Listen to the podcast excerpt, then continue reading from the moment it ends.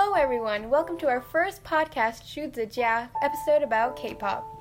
Do you know why we have this name for our podcast? Because, we are all K-pop fans. All K-pop fans. Hi, my name is Rachel. My favorite groups are I GOT7 and Seventeen. I'm also a huge fan of Korean R&B. 你好，大家，我是高子琪，我最喜欢 GOT7 和 Seventeen。Hello everyone, my name is Biya. I'm a fan of many K-pop groups. 嗯、um,，大家好，我是许思云，我喜欢很多韩国流行音乐的团体。Heyo, my name is Noa. My favorite K-pop groups are ITZY and Seventeen. 你们好，我是荣佳，我真的很喜欢 ITZY 和 Seventeen。The goal of the podcast is to give our honest opinions on different aspects of K-pop and sometimes K-dramas. We are just a group of friends chatting about things we enjoy. What makes this podcast so special is that there will be a segment where we speak Mandarin, and we will introduce Chinese and Taiwan idols in the K-pop industry or Chinese versions of K-pop songs. Do you want to explain to you guys why we all enjoy this music genre so much? But first, what is K-pop? K-pop is also known as Korean pop. There are many genres such as pop, hip hop, R&B, dance, electronic, rock, and many more. The parent genres most popular are pop, hip hop, and rock. So K-pop started in 1987 with the group Sobangcha, which means fire truck in English. Slowly, it began to become more popular, and then in 2009, K-pop uh, became more popular in America. By then, artists like BoA and Wonder Girls started to chart on American billboards and Hot 100s. And it's slowly progressed into what it is now. There are three companies considered the big three YG, SM, and JYP. They've been in the K pop scene since the 1990s, and even though we can all agree that these companies aren't the best, they do have major influence within K pop, with their groups such as 2NE1, Big Bang, Blackpink, Girls' Generation, Super Junior, Wonder Girls, Twice, and more. So, you may be wondering, what are these agencies that we're talking about? That's a very good question. So, first, let's go through the list that we said, and I'll tell you which group is under which agency. So, 2NE1, Big Bang, and Blackpink are all under YG. Girls' Generations and Super Junior are under SM, and Wonder Girls and Twice are under JYP. So, these agencies, they will start these auditions and the audition process will basically bring in a bunch of kids and teens and adult young adults usually and they will train for a number of years before they can debut. Now these groups are under these agencies because the agencies will basically control what the groups look like what they produce. A lot of some agencies are actually way stricter than others. Like some agencies have put on dating bans some agencies have forced their idols to go under certain diets that are healthy and some are not. And they also the agencies also handle their promotions. So we will be getting into the darker side of k-pop in another episode. But for now what you need to know is that agencies basically help create these k-pop groups and the k-pop groups groups basically work for these agencies. And yg sm and JYP are considered the big three because they have been, as we said, in the K pop scene for a while now. Now we're going to talk about some groups that we like. Okay, so the first one, we are going to be talking about them later in the podcast. They are Blackpink. Um,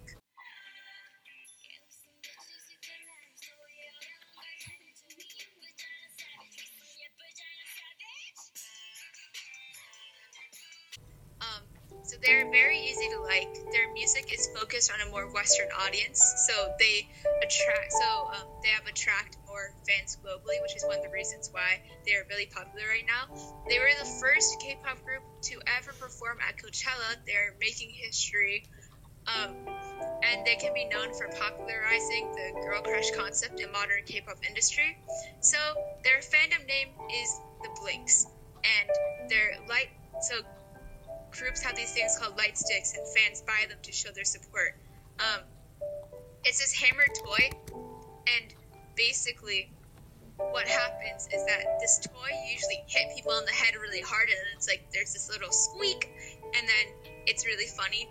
Um, so they made that into their light stick, and then you hear it all the time at music shows. And there are four members in this group Lisa, Rose, Jennie, and Jisoo.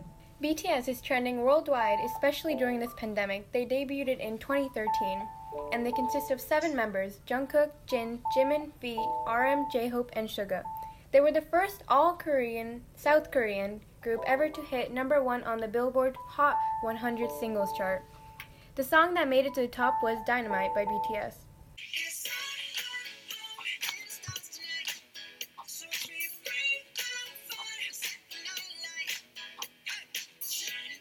BTS's fan base name is ARMY, which stands for Adorable Representative MC for Youth. This is the name because it means that BTS fans will always be together with BTS members. And they first came to America back in 2017 during their DNA era, which is their when they had their comeback of the song DNA. And the tickets are expensive, but like, you know, it's fine because online concerts exist and you can always stream their music for free on YouTube, Spotify, and watch their live stages there as well. And they are from the company Big Hit Entertainment. 17 debuted in 2015 under Pledis Entertainment. They have three different subunits a hip hop unit with members S.Coups, Wonwoo, Mingyu, and Vernon, and a vocal unit with Jeonghan, Joshua, Woozi, DK, and Seungkwan. And then lastly, a performance unit with Jun, Hoshi, The8, and Dino.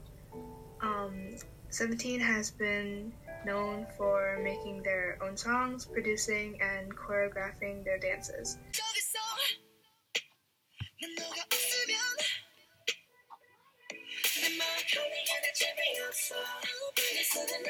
And their fandom name is known as Carat.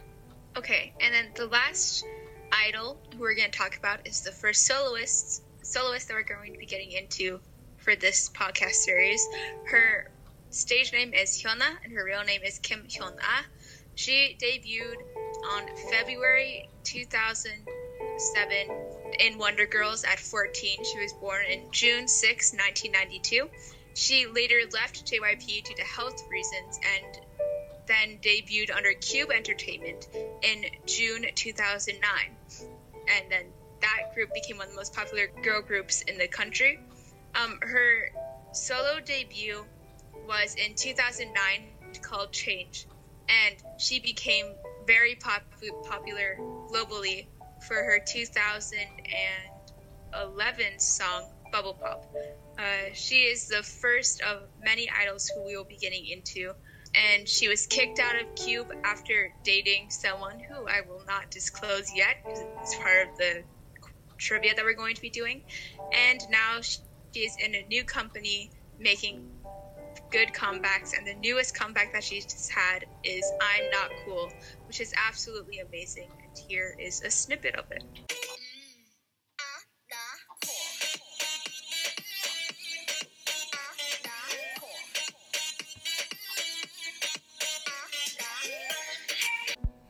Okay, so now we're going to be playing a K-pop quiz.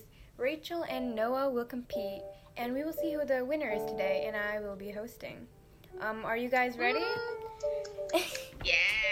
So let's start. Okay, question number one. What is the genre of Dynamite by BTS? Uh, answer? Go ahead. Disco? Pop? I mean, they have to make pop. But like, correct. You Disco? are correct. Whoa. Next question. What year did Blackpink debut? okay, so I know this only because I watched their debut stage, and I was like, dude, I should dye my hair green. Uh, it was 2016, and I, I don't ever dye your hair green because only Lisa can pull it off very well. of course. Correct answer. Next question. Who is dating Dawn? Answer Go ahead. Uh, Hyuna, which Noa talked about earlier, and they both got kicked out because their company didn't know that they were dating. And Dawn used to be in a group Pentagon, but now he is solo. Correct. okay. How many members does 17 have? It's not what you think, guys. Oh, okay. Okay, doesn't have 17 members. Instead, there's 13. Correct. Um, next question is when did Twice debut? Answer Go ahead. like 2015, 2016. Correct, 2015. um, next question is Who are the foreign idols in the boy group Stray Kids? Answer Go ahead. they're both Korean, but they are just uh, from Australia. Members Felix and Bangchan. Bangchan is the leader of Stray Kids. Yep. And what can you explain what leader is? That means they like kind of take care of the group and just like usually during speeches at award shows they would like take care of those. Mhm. Nice. Okay, last question of our K-pop quizzes. Who is a Taiwanese member of Twice? Answer, I have it. Okay, so it's Tzuyu, and she is the maknae of the group, which means that she is the youngest member out of all of the other eight people in the group, not including her. She's the youngest out of all of them. 嗯哼，在 K-pop 团体里有很多偶像来自中国、台湾和香港。在每一集的节目中，我们会介绍一或两位来自这几个地方的偶像。这个词“偶像”是呃英文的意思叫 idol。比如有一个中国节目叫《欧尚练习生》，英文翻译到是 idol producer。在这集的节目，我们会介绍 GOT Seven 的 Jackson Wang，中文名字叫王嘉尔。嗯，Jackson Wang 的生日是一九九四年三月二十八日。嗯，他今年二十六岁的，他来自香港。他跟一个主教 GOT Seven 的团体首演在二零一四年的时候，那次的首演十分成功了。他也是一个 CEO，他有自己的公司叫 Team Wang。我们会选 Jackson 是因为他会说汉语、中文和英文，所以他十分优秀。他也是一个很好的榜样。他很友善、有趣，跳舞的也很好，呃，唱歌也唱得好，他也会说唱。他最近发行了一首新歌，叫《一个人》，我们会听一下这首歌。